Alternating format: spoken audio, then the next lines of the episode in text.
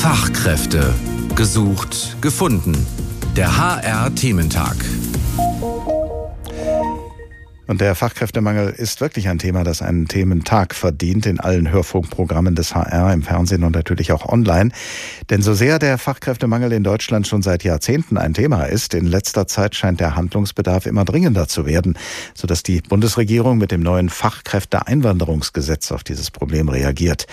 Immer wieder hören wir in diesem Zusammenhang, dass der Fachkräftemangel auch ein hausgemachtes Problem sei, dass die Unternehmen zum Teil selbst daran schuld seien. Darüber habe ich vor der Sendung mit Professor Enzo Weber gesprochen. Er leitet am Institut für Arbeitsmarkt und Berufsforschung den Forschungsbereich Prognosen und gesamtwirtschaftliche Analysen. Herr Professor Weber, den Unternehmensleitungen in Deutschland wird unter anderem vorgeworfen, die älteren Beschäftigten ab 50 aus dem Blick zu verlieren und sich zu stark auf jüngere Kräfte zu fokussieren. Ist dieser Vorwurf berechtigt? Also so allgemein würde ich sagen, kann man das nicht sagen dass dieser Vorwurf berechtigt ist. Denn wenn wir mal auf die Beschäftigung von Älteren schauen, dann sehen wir, da gibt es einen Aufwärtstrend und zwar einen richtig steilen Aufwärtstrend. Im Jahr 2000, da waren von den 60 bis 64-Jährigen noch 10 Prozent sozialversicherungspflichtig beschäftigt. Heute ist es über die Hälfte, also ein richtig guter Erfolg. Aber das heißt natürlich, knapp die andere Hälfte ist auch noch nicht dabei. Das heißt, die halbe Miete haben wir eingefahren, aber bei der anderen halben Miete, da gibt es in der Tat noch was zu tun. Schauen wir auf die Jüngsten, die Auszubildenden. Rund ein Viertel aller Azubis kündigen während der Ausbildung und begründen das am häufigsten mit dem Betriebsklima und damit, wie autoritäre Vorgesetzte mit ihnen umgehen. Haben deutsche Unternehmen hier möglicherweise insgesamt noch in großem Maßstab Nachholbedarf? Fehlt es an Führungsqualitäten? Also es hat sich jetzt einiges geändert mit Corona. Da gab es einen Schock und wir haben alle wirklich gemeinsam gesehen, anders arbeiten geht ja. Und die Lebensverhältnisse haben sich genauso geändert. Also junge Leute erwarten nicht mehr in einem Alleinverdienerhaushalt zu landen, sondern beide Partner arbeiten. Also auch eine ganz andere Flexibilität ist gefragt. Wir haben zum Beispiel auch mal untersucht, wie eigentlich so das Engagement im Job und die Bindung an den Betrieb sich entwickelt haben.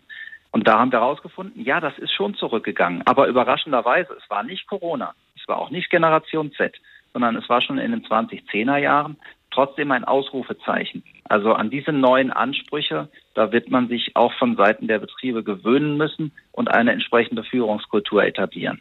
Als ein weiterer Grund zum Abbruch der Ausbildung wird das Gehalt genannt. In einigen Ausbildungsberufen gibt es sehr wenig Geld für die Azubis. Müsste sich hier aus Ihrer Sicht etwas Entscheidendes verbessern, um die Ausbildung attraktiver zu machen für die Fachkräfte der Zukunft? Also die Ausbildung ist uns ausgetrocknet, ganz einfach deswegen, weil auch die Kohorten kleiner geworden sind, also immer weniger Schulabgänger. Gleichzeitig haben sich mehr in Richtung des akademischen Bereichs orientiert, was auch seine Berechtigung hat. Also die Akademiker brauchen wir ja auch dringend auf dem Arbeitsmarkt, aber da ist es dann in der Ausbildung häufig eng geworden. Und da brauchen wir wieder die Attraktivität. Aber uns muss auch klar sein, wir können die Ausbildung jetzt nicht nur über astronomische Azubi-Gehälter attraktiver machen, sondern da muss noch mehr dazugehören. Zum Beispiel Arbeitsbedingungen. Da wird ja in allen Altersklassen eigentlich mehr Flexibilität gewünscht. Sie haben das ja vorhin auch schon angedeutet. Dazu gehören dann auch Arbeitszeitmodelle wie zum Beispiel die Vier-Tage-Woche. Kann das gegen den Fachkräftemangel helfen, wenn man das etabliert?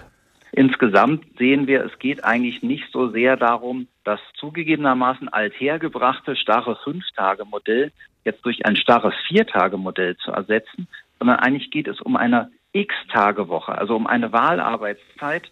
Und das gilt zum Beispiel nicht nur für die Jüngeren, sondern auch für die Älteren. Viele Ältere sind durchaus bereit, auch länger zu bleiben, wenn man ihnen die Bedingungen bietet, also wirklich die angemessenen Arbeitszeiten und auch die geeigneten Tätigkeitsinhalte. Wenn ich Sie insgesamt richtig verstanden habe, Herr Professor Weber, dann sagen Sie, dass der Fachkräftemangel teilweise ein hausgemachtes Problem ist, mit Luft nach oben. Wo sehen Sie denn die größten Potenziale und den größten Handlungsbedarf? Also wir haben wirklich ein paar ganz große Hebel und die brauchen wir auch, denn bis 2035, da schrumpfen wir um sieben Millionen Arbeitskräfte, einfach nur dadurch, dass die ganz große Generation, die Boomer, in Rente geht und die kleine Generation Z halt nachkommt. Und die großen Hebel, die heißen, wir können noch viel machen bei den Älteren, gerade bei den belastenderen Jobs. Also Professoren gehen selten vorzeitig in Rente, aber bei Dachdeckern sieht das ganz anders aus. Sie schaffen es irgendwann nicht mehr. Also was sollen eigentlich die Tätigkeiten sein, die Ältere dann noch übernehmen? Dazu brauchen wir wirklich eine systematische Idee und müssen die Menschen rechtzeitig mit einer Qualifizierungswelle 50 plus in die Richtung auch entwickeln. Wir haben einen großen Hebel bei der Migration und auch bei der Integration. Viele Menschen, die nach Deutschland gekommen sind, arbeiten unter dem Niveau, das sie eigentlich könnten. Also da können wir sie noch viel besser fördern. Und dann haben wir sicherlich bei Frauen und auch bei Minijobs noch viel Potenzial. Bis zur Hälfte der Minijobber möchte deutlich mehr arbeiten. Trotzdem leisten wir uns noch ein Erwerbsmodell, bei dem man sagt, wenn du ganz wenig arbeitest, dann wirst du komplett von Steuern und Abgaben befreit. Dafür ist nicht mehr die Zeit sagt Professor Enzo Weber, Leiter des Forschungsbereichs Prognosen und gesamtwirtschaftliche Analysen am Institut für Arbeitsmarkt und Berufsforschung.